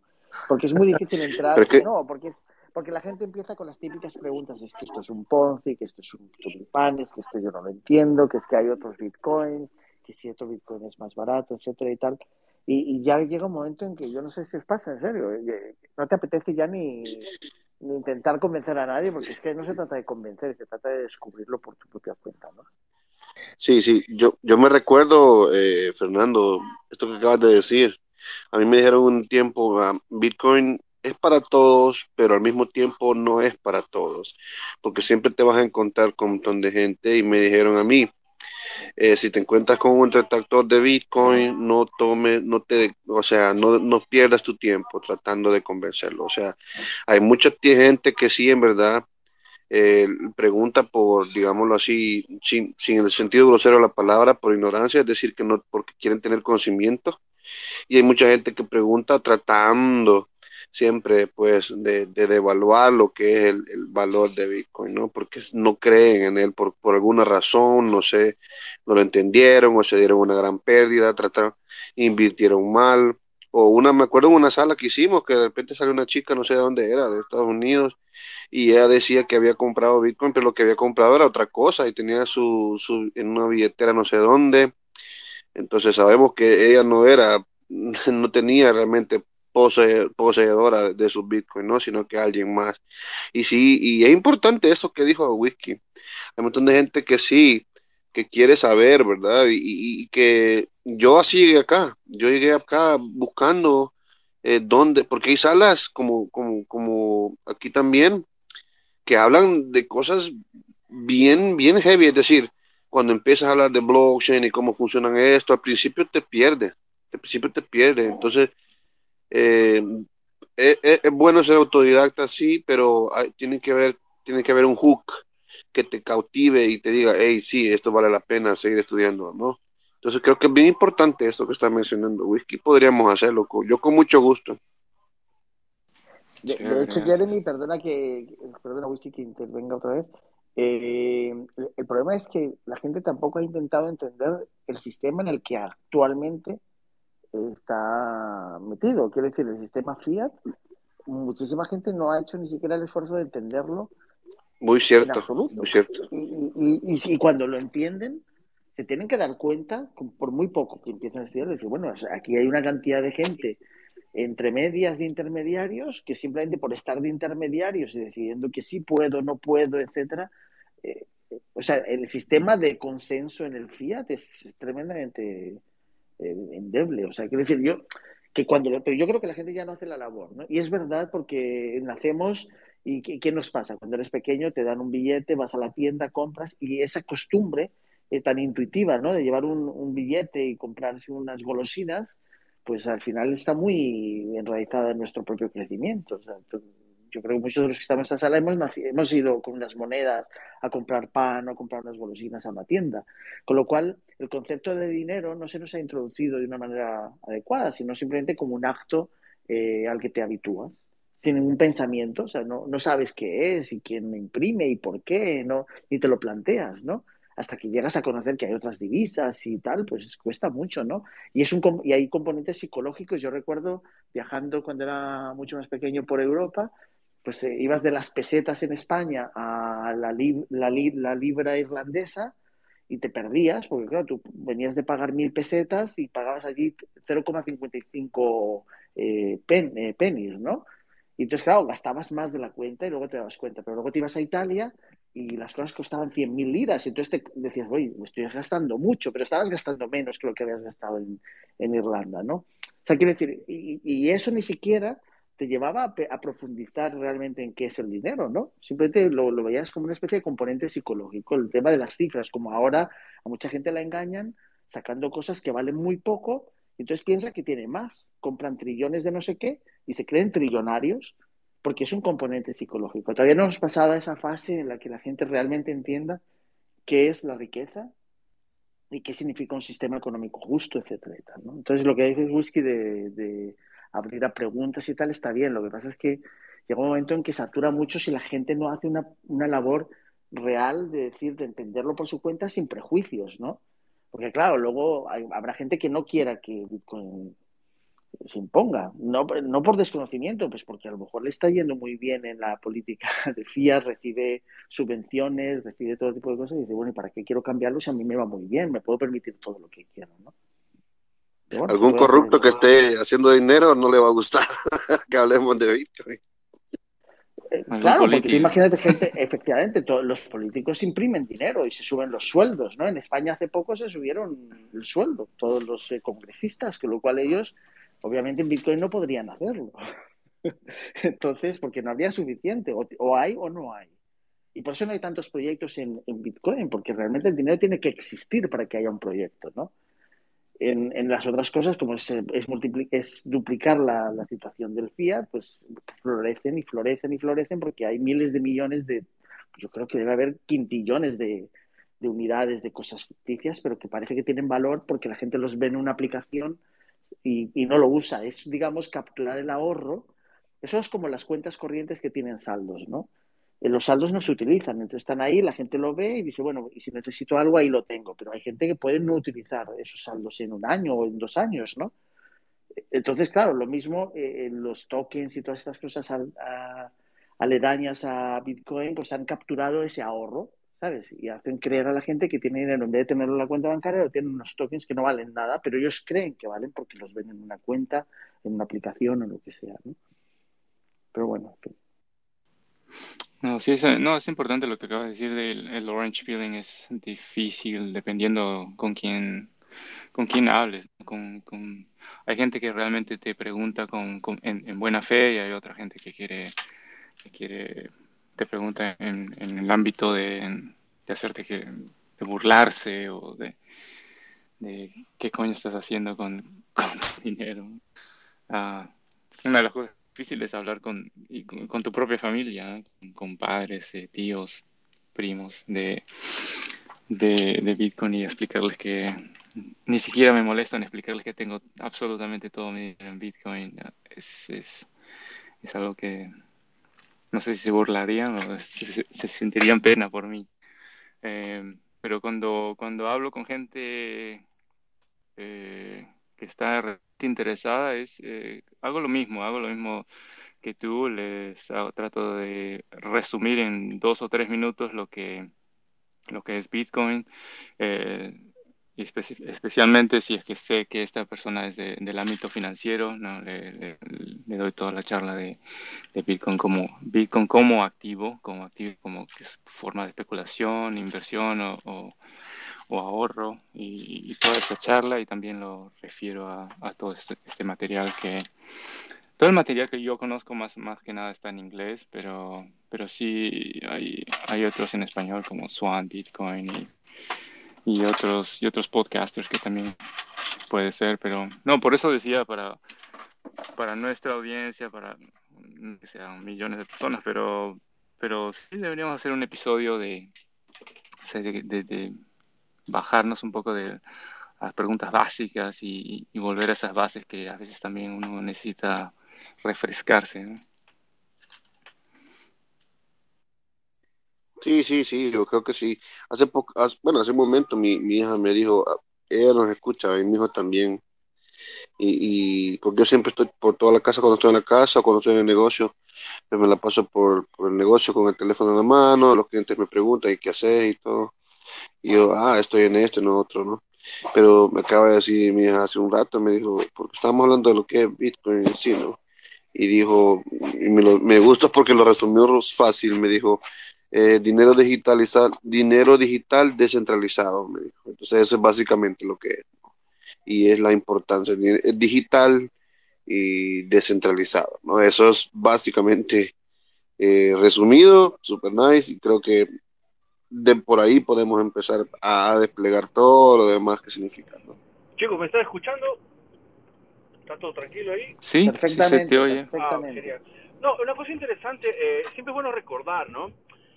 Eh, no, vamos a, no, no, vamos a convencer a todos y no es necesario convencer a todos, ¿no? Siempre es bueno recordar esto porque a veces este no es así, la, sociedad no funciona así, ¿no?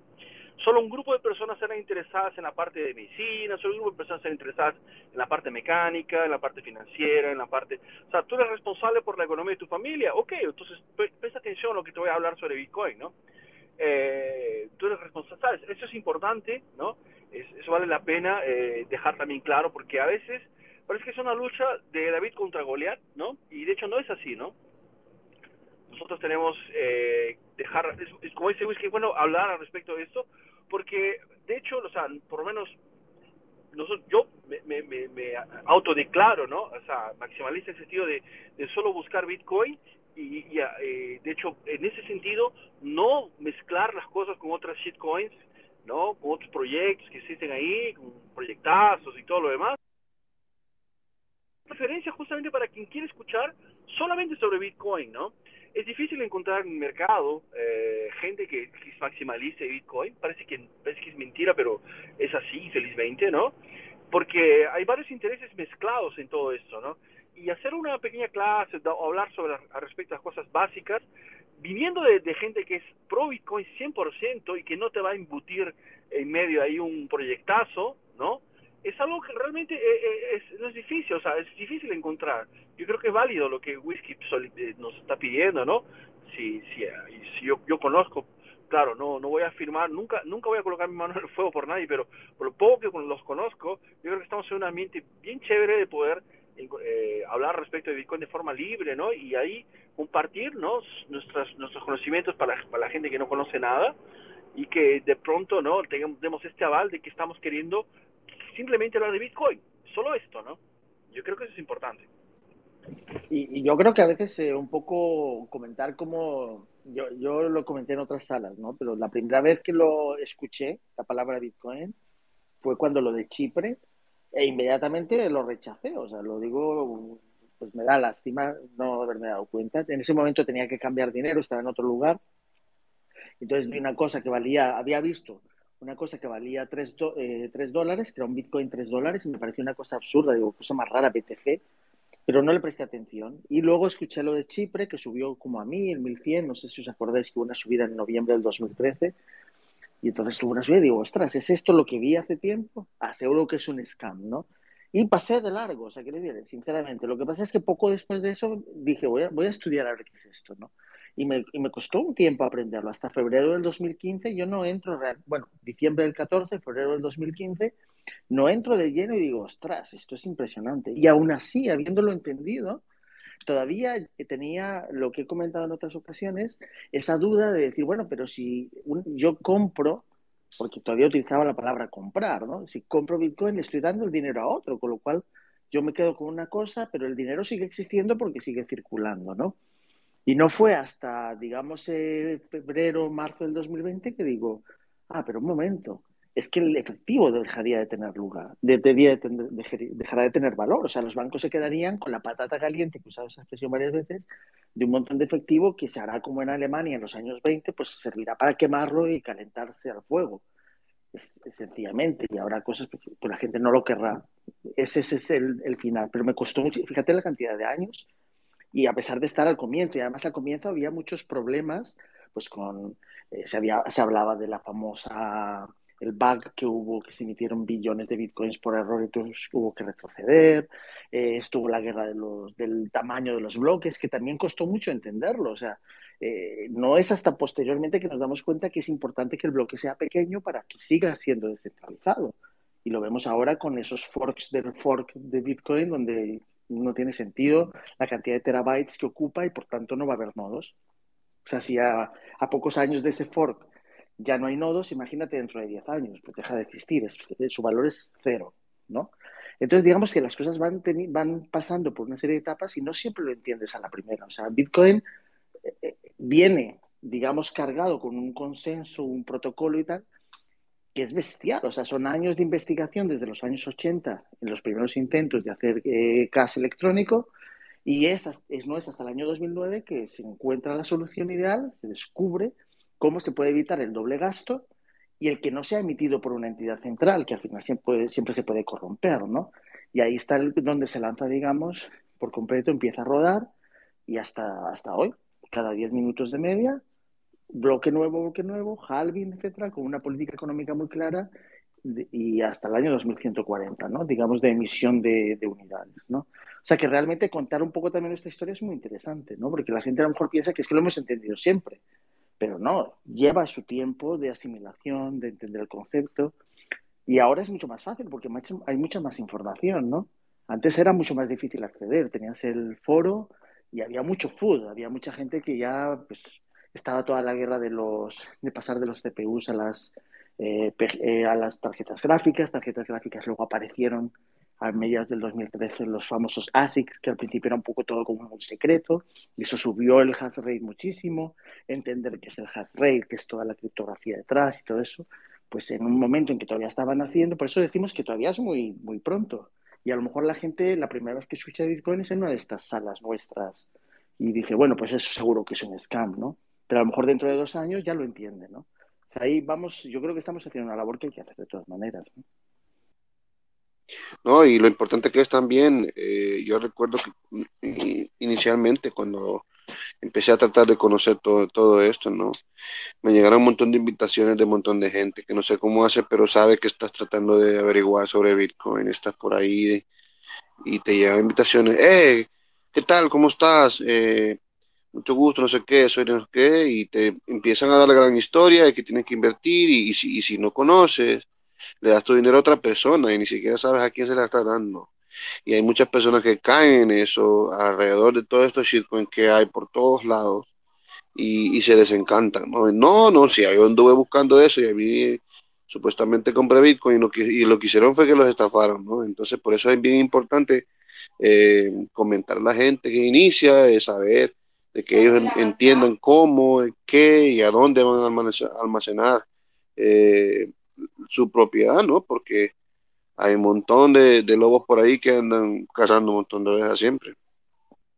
Y fíjate, Jeremy, que tenemos, tenemos un scammer en primera línea de fuego, que es este señor que se quiere hacer pasar por Satoshi Nakamoto, que a mí me da risa, porque quiero decir que es, absurdo todo lo que plantea, porque es facilísimo demostrar quién es Satoshi Nakamoto. O sea, si Satoshi Nakamoto estuviera todavía vivo, podría demostrar muy fácilmente a todas luces que, que él es él, ¿no? Y este señor está, está manipulando datos, papeles con manchas de café, eh, cambios en el metadata de documentos, eh, haciendo, diciendo que una dirección es suya, resulta que la dirección es la del hackeo del famoso Mongox, y luego explicando que no, que ese no es el documento porque se lo están hackeando y entonces le han metido esa dirección. O sea, quiero decir, es tan ridículo, pero aún así, fíjate, ha conseguido eh, crear una especie de fork del fork de Bitcoin y estar ahí haciéndose pasar por él. Yo creo que habrá mucha gente que está, esté convencida de que es él. Estoy convencido que hay gente que todavía está a su lado, que están pensando que él es la persona que puso en marcha Bitcoin y que su Bitcoin es el Bitcoin de verdad. Así que tenemos que lidiar con esa situación durante unos años hasta que pues, la gente adquiera una mayor, un mayor conocimiento de cómo funciona, conocimiento tecnológico y también, como has dicho tú, Jeremy, no dejarse engañar por eh, anuncios invitándoles a hacerse ricos con una cosa que no es Bitcoin. O sea, yo creo que Bitcoin es algo fundamental que es la soberanía individual sobre la riqueza y no necesitas de nadie, no tienes que pertenecer a nadie, no tienes que apuntarte en ningún sitio, no tienes por qué tener un software específico. Yo hay una cosa que me gusta que se puede incluso transmitir una transacción con señales de humo, ¿no? Quiero decir, eh, es tan básico que es basado en la criptografía donde no necesitas ni siquiera librerías de, código para poder, digamos, eh, ir a la raíz de lo que es Bitcoin en sí mismo, ¿no? La curva elíptica, etcétera y tal, ¿no? Pero llegar a ese punto no todo el mundo quiere llegar. Entonces, al final, como dices tú, le llegan anuncios, caen esquemas completamente deshonestos y entonces, claro, también pues se desilusiona, ¿no? Si a lo mejor ya tenía un unas ganas de entenderlo, pues se desespera porque le han quitado lo poco que tenía a lo mejor de ahorros y que hubiera gustado, le hubiera gustado meterlo ahí. ¿no? todo ahora. O sea que sí.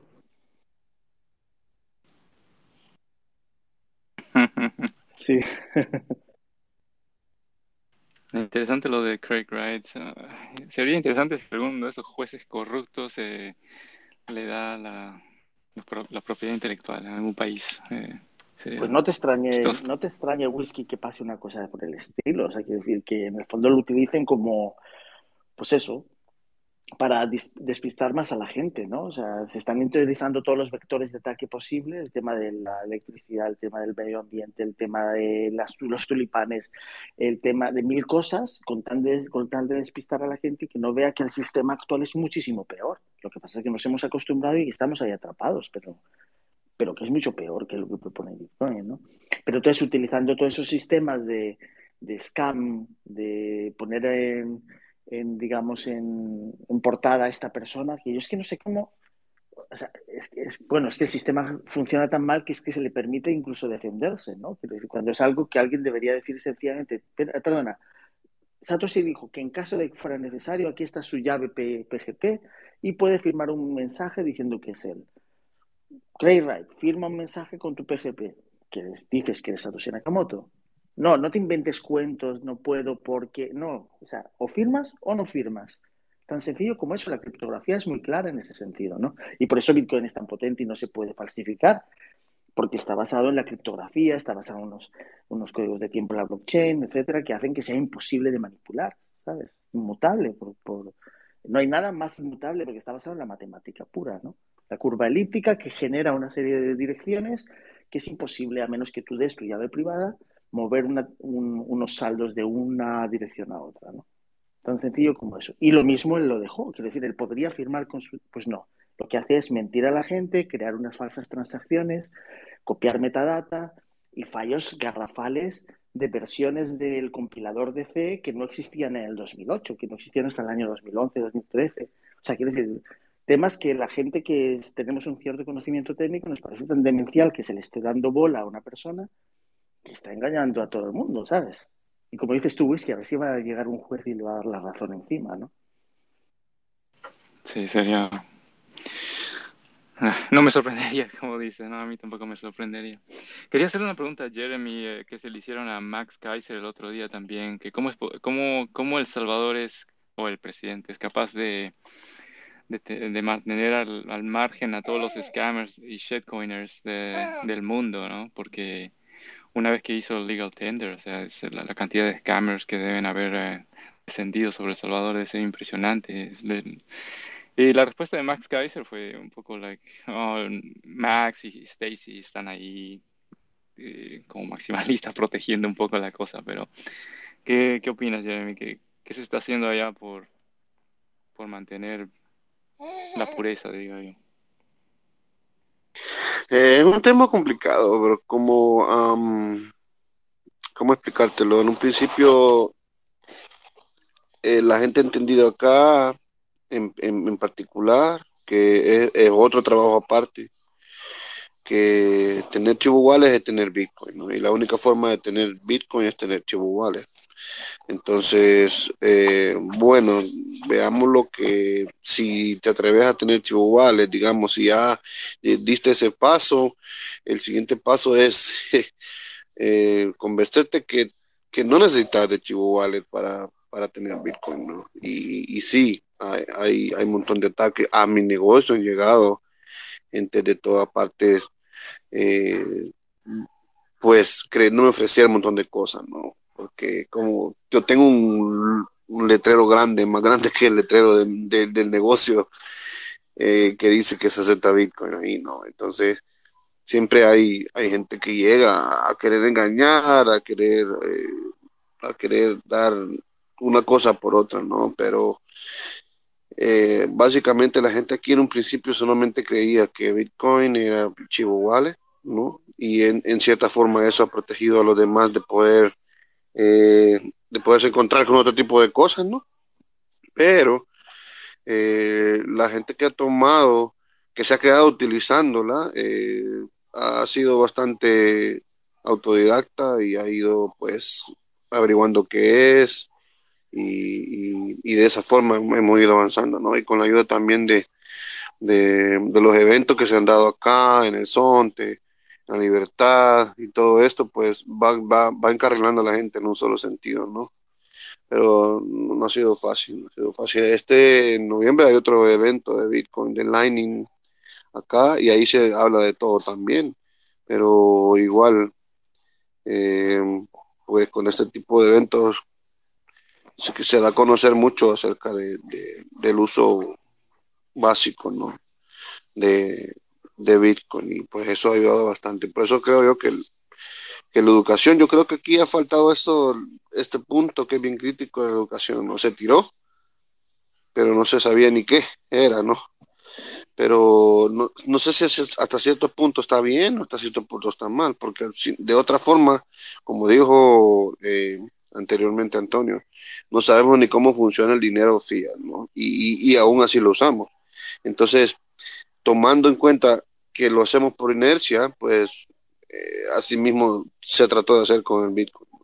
Se está usando eh, mediante transacciones entre personas y entre comercios y luego si ya tienes más eh, curiosidad, pues ya vas ya conociéndolo por tu parte, ¿no?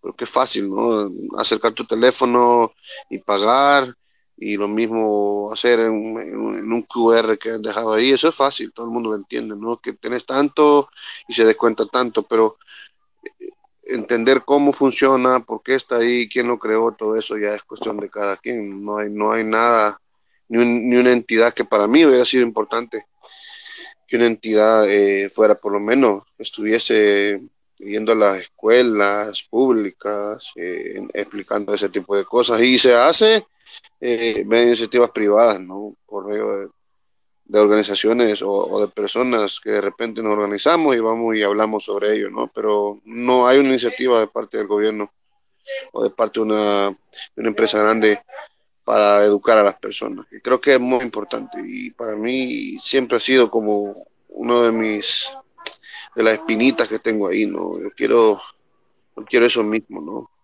Poder tener el acceso para que la gente empiece a conocer qué es verdadero y, porque empezando a conocer es cuando le da su verdadero valor.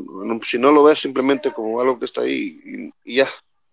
Ahora tus 30 dólares los gastaste en fiat y se acabó.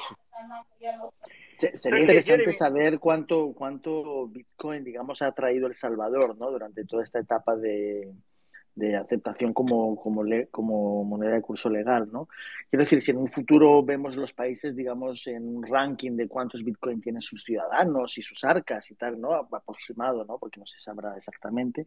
Saber cuánto realmente ha traído El Salvador, porque nunca ha sido tan fácil como ahora poder financiar a El Salvador desde el exterior, ¿no?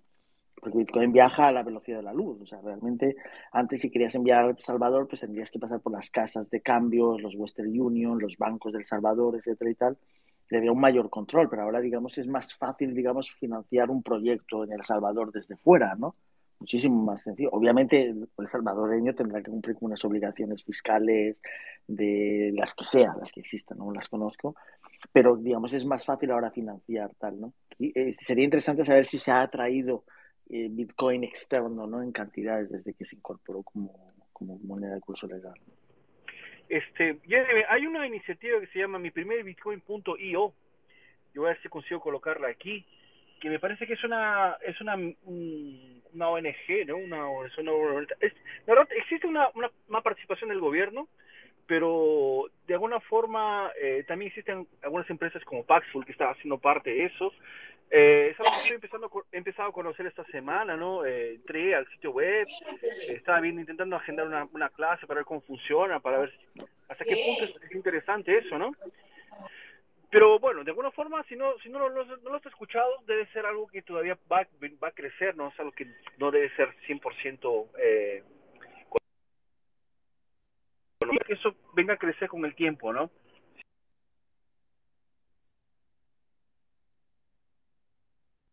Sin duda, Bitcoin, si es que, sí, eh... como lo has dicho, no, no, es la misma cosa que Fiat, ¿no? Eh, fíjate que sí, yo he escuchado sobre ello, de hecho conozco a los organizadores y todo, eh, están con Paxful, sí, ellos son los que lo, lo, lo, lo, patrocinan, y digamos que la gente de abajo del horizonte, ellos son con otra empresa igual, y ellos son los que patrocinan este tipo de iniciativas, ¿no? Y, sí, eh, ellos están en San Salvador.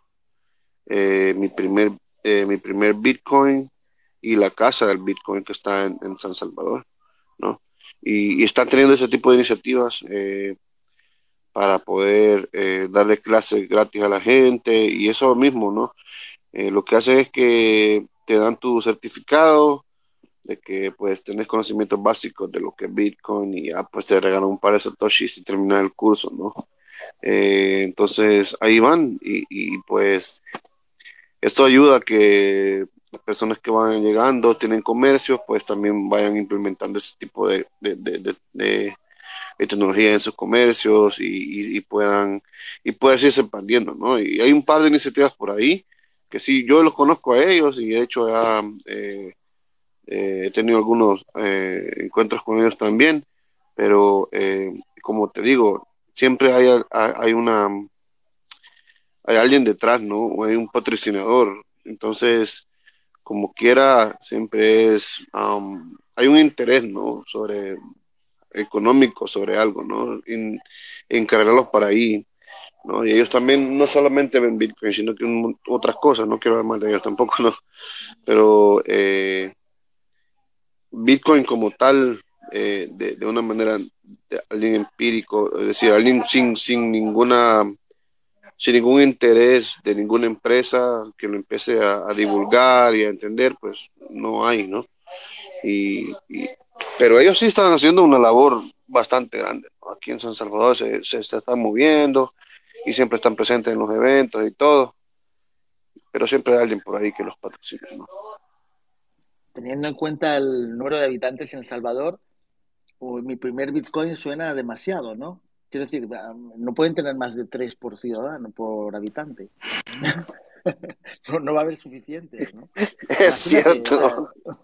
imagínate si quisieran todos tener uno, o sea, tendrían unas, más casi un tercio de la, de, la, del supply, ¿no? Máximo. Sí, creo que es, más, sí. creo que eso para todos los, todos los empezadores tener acceso, ¿no?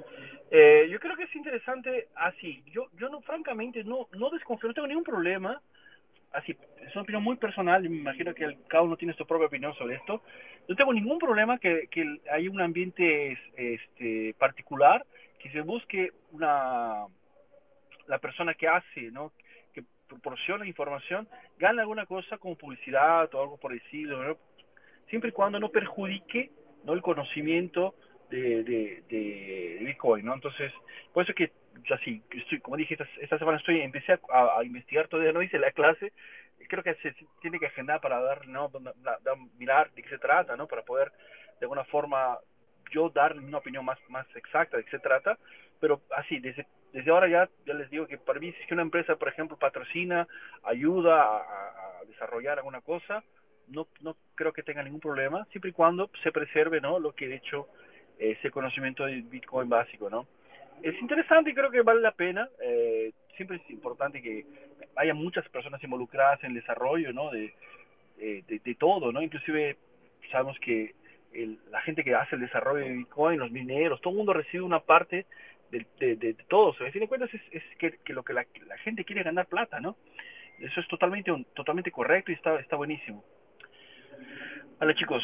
sí, aprovechando, ahora hablando de patrocinadores, quería aprovechar para promover el canal de Bitcoin Latino en Clubhouse todos los viernes, 12 de la 12 del mediodía, no, 12, no, una de la tarde, hora de Los Ángeles, 4 de la tarde, hora de Miami, patrocinado por el Foro Económico Internacional. Y pues con eso. Y con eso queríamos más o menos terminar la sala. Eh, Ray David me manda un mensaje diciendo es cierto que se puede volver a imprimir, pero esta vez tienen un rival con una nueva impresora de los países de Rusia, China y el grupo, el otro grupo BRIC, que lo incluye en Brasil, India y ahorita Arabia Saudita también quieren ingresar a este grupo que potencialmente Argentina Argentina también pidió para, la economía del dólar pero... oh Argentina y en Argentina tenemos muchos eh, pesos para imprimir. pero bueno China ya tiene su CBDC desde hace algún tiempo. No sé no sé quién quisiera sus yuanes eh, digitales. Eh, no, realmente va a ser difícil. Ese negocio de SRD, pero SRD que se llama, ¿no? Es una cesta de, una cesta de, es una, una canasta de varias monedas, renminbi, euro, eh, se que el Foro Mundial, de hecho, ya, ya, ya ha publicado ¿no? la estructura de cómo sería. Eh, es algo nuevo, es algo que ellos están buscando justamente, ya pensando en el gran reset, que es justamente el proyecto que ellos tienen, ¿no? De que tú no vas a ser dueño de nada, pero vas a ser feliz, ¿no? En el sentido de no vas a tener una casa para vivir, porque vas a alquilarla, un carro, no vas a tener dueño de un carro, vas a alquilarlo, ni, ni, dinero, nada, ni una propiedad. Tú vas a simplemente, vas a pagar alquiler como si fueras un, habitante así, eh, que, sabes, no tiene ningún derecho, no simplemente obligaciones. Sí, ese proyecto de lo que se llama SDR, uh, sí, es un proyecto Pero más un, un, shitcoin envuelto en, en fiat. pero sí, o sea, cuando digo a veces que, que el, la hegemonía o el, el, sistema del dólar va a colapsar, no necesariamente estoy diciendo que, que, Estados Unidos en general vaya a colapsar tampoco. Eh, no, no va a dejar de ser potencia, es similar como lo que pasa en, en el Reino Unido, que fue la reserva global por muchos años. Y hoy en día no lo es, pero sigue siendo una potencia mundial, eh, tiene sus recursos y, y es, una, es importante a nivel internacional. ¿no? Es, es, similar, Estados Unidos aún mantiene, eh, tiene un poderío militar que no va a ser, eh, no va a ser derrocado en los próximos 50 años. Y tiene, tiene recursos también recursos naturales, uno de los países con mayores recursos naturales, eh, incluyendo petróleo. El petróleo que tiene es suficiente para mantenerse a sí mismo. Así que cuando digo que el país se está colapsando, no necesariamente creo que vaya a toda la ruina, ¿no? Es, un, va a ser un bajón que, que, que va a repuntar en, en algunos años de aquí, de aquí en algunos años.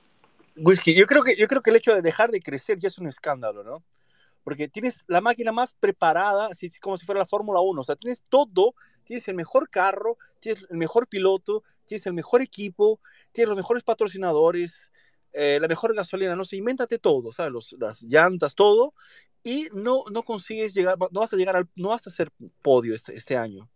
Y ese es el problema, ese es el escándalo que creo que, que la gente está preocupada, ¿no? Eh, que justamente porque, porque hay un elemento que es eh, algún tipo de personaje dentro de, esta, esta, esta figura, ¿no? Que eh, no, no está siendo responsable y está sabotando, ¿no? Y, ese es el problema, ¿no?